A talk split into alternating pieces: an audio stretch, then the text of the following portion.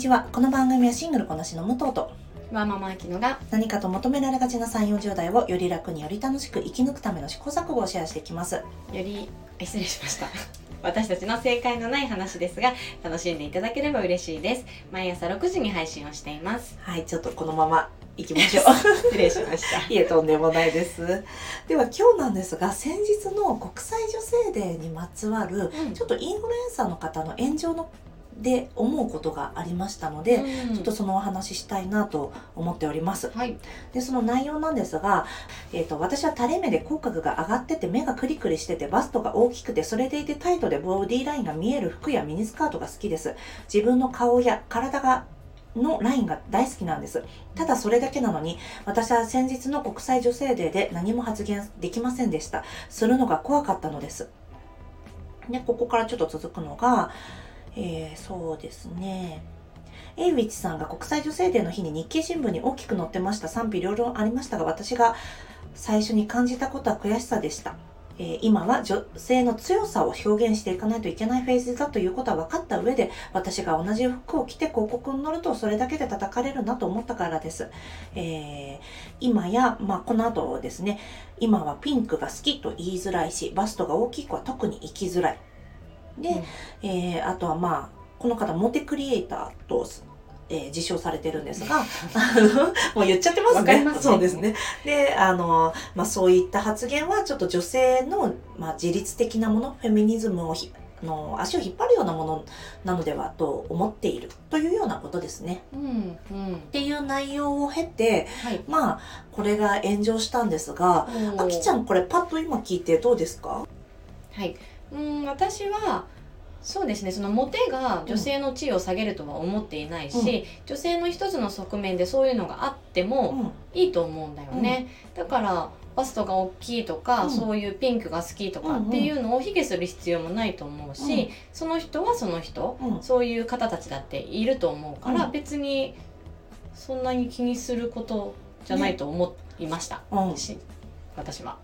で私はこれを見てあのこの人の真意がわからないけどミスリードを誘ってるのかそれとも炎上を目的としてやっているのかちょっと真意がわからないなと思ったんですがまあただこの人の狙い通りにはなったなと思ったんですよね。うん炎上したんだよね。そうそう炎上したのがねまあなんて言うんですか多分分かってると思うんですよこの方も、うんこのピンクが好きっていうことがなんだろう。フェミニズムの足を引っ張る。女性の自立の足を引っ張るとかバストが大きいこととかボディーラインを見せることうん。とかが、えっ、となんだろうな。女性の自立の足を引っ張るみたいなことにつながらないってことは分かってた上でうん。発言されたのかなって感じたんですよね。うん。まあその炎上の内容としてもまあなんだろうな多分それが透けて見えたっていうのがちょっとあったんだと思うんですようね。んそうそうこのでただ同時にもしかして本当にこう思ってらっしゃるのかなともちょっと思ったの。はい。たまにいないこのあの私この話を他のこお子さんがいる方と話してる時にあーうちもなんだっけこのジェンダー平等とかやってたのにうちの娘ピンクが好きっていうことになっちゃったんだよねプリンセスが好きになっちゃったんだよねって言ってそれを失敗みたいに言われてる方がいて、ほうほう。ああそれはちょっとまた別の方向に話がなんだろうな。勘違いっていうとちょっとあれかもしれないんですけど、うん。それは本来は多様性の一つなのになんだろう排除しなくちゃいけないものになっちゃっ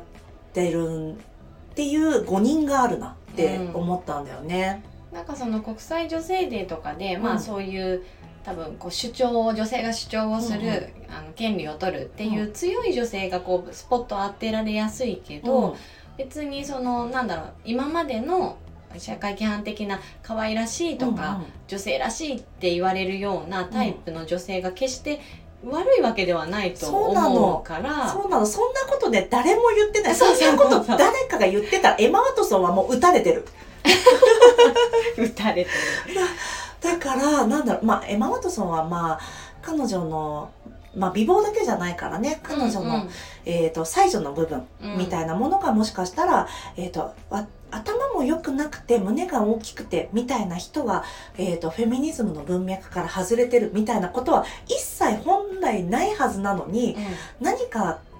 勝手にそういうのを外側から作られてる感じが私はするんですよね。私たちから作られてるんじゃなくて例えば男性とかメディアとかそっちの外堀を埋められてる感じがして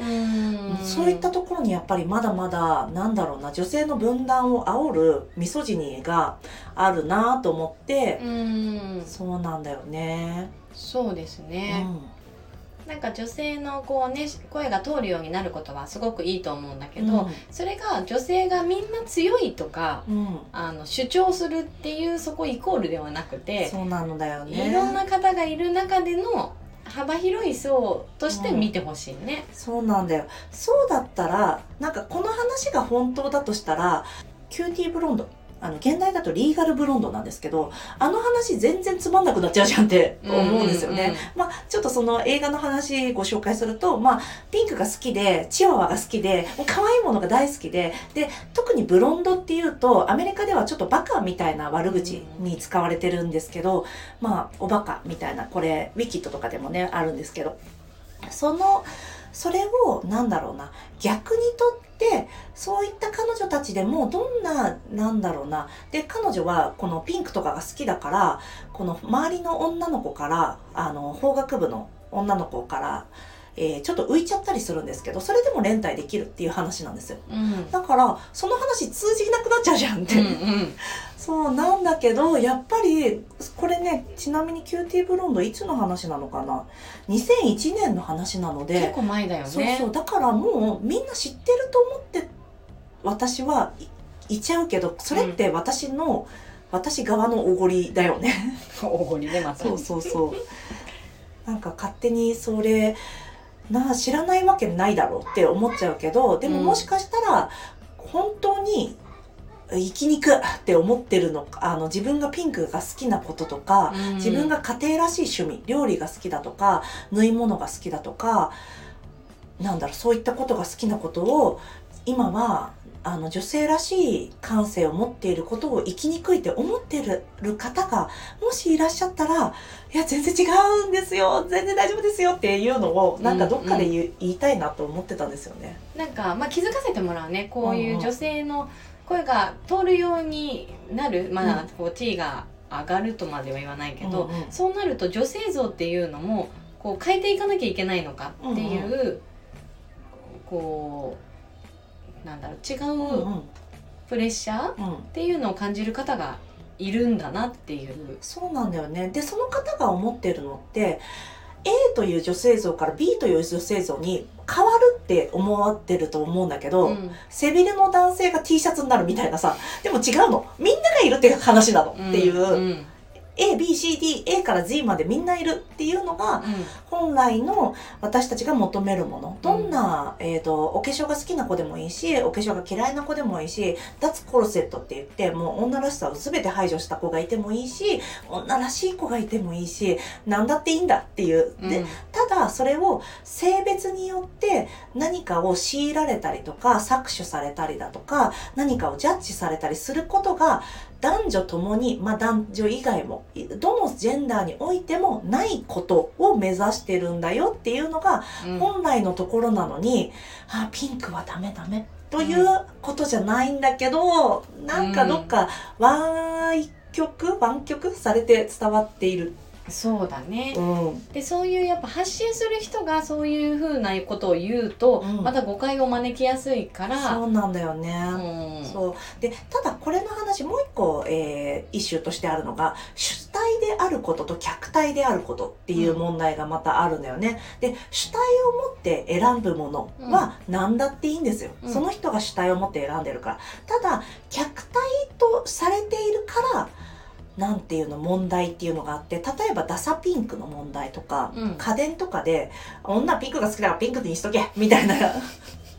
あの家電あるじゃないですか。ピンクにしといたら売れるだろみたいな雑な客体化であったり女はこれが好きだろ女はこうだろうみたいな勝手なジャッジをされて客体化されたものを受け取る。あと例えばそうね、えっ、と性的な方の客体化で言えばあのまあ萌えとかもそうだと思うんだけど、えっ、と女は胸がめちゃくちゃでかくて、うん。ウエストがめちゃくちゃくびれててお尻がすごく大きいみたいなそういったものってまた主体と客体の差があります。で自分がその体を持ってる人が悪いんじゃなくて客体として消費することが悪いんだという話をしているのであって胸が大きい女性が生きづらいなんていうことがあったらビヨンセも打たれてる。だから あのなんていうの、レースの話人種の話で言ってもあのとんでもない矛盾が起こるはずなのでうん。彼女が知らないわけがなかったのではといううん。ニュアンスが多分出ちゃったことによってそうやって誤認であったりミスリードみたいなものをスプレッドすることに対してのなんだろうな炎上だったんじゃないかなと思ったんですよね。おーそこまでね。うん、そうですかある意味じゃあそしたらなんかすごいしたたかさを感じるそうそうそう。だから、ね。あそれでどんどんどんどん化粧品売ってこうみたいなさ、うんうんうん。なんかこの間焼き法違反でちょっとうろうろしてたけどあそう だけどなんかその時もコメントも出さなかった出さずにそのまま結婚の報告とかしてたからなんか多分それもみんなの記憶に新しかったっていうのももしかしたらあるのかな。まあでもそれはただの私の邪推ですね。まあまあまあでもそうだね、あいろんな人がいるっていうのをちゃんと認めてあげられるこう理解できる社会が一番のこう目的となるところだね。うん、だからそれをなんだろうなそれを目的としてるのを分かってて利用されたらこちらもバチクソ切れます、みたいなことですね。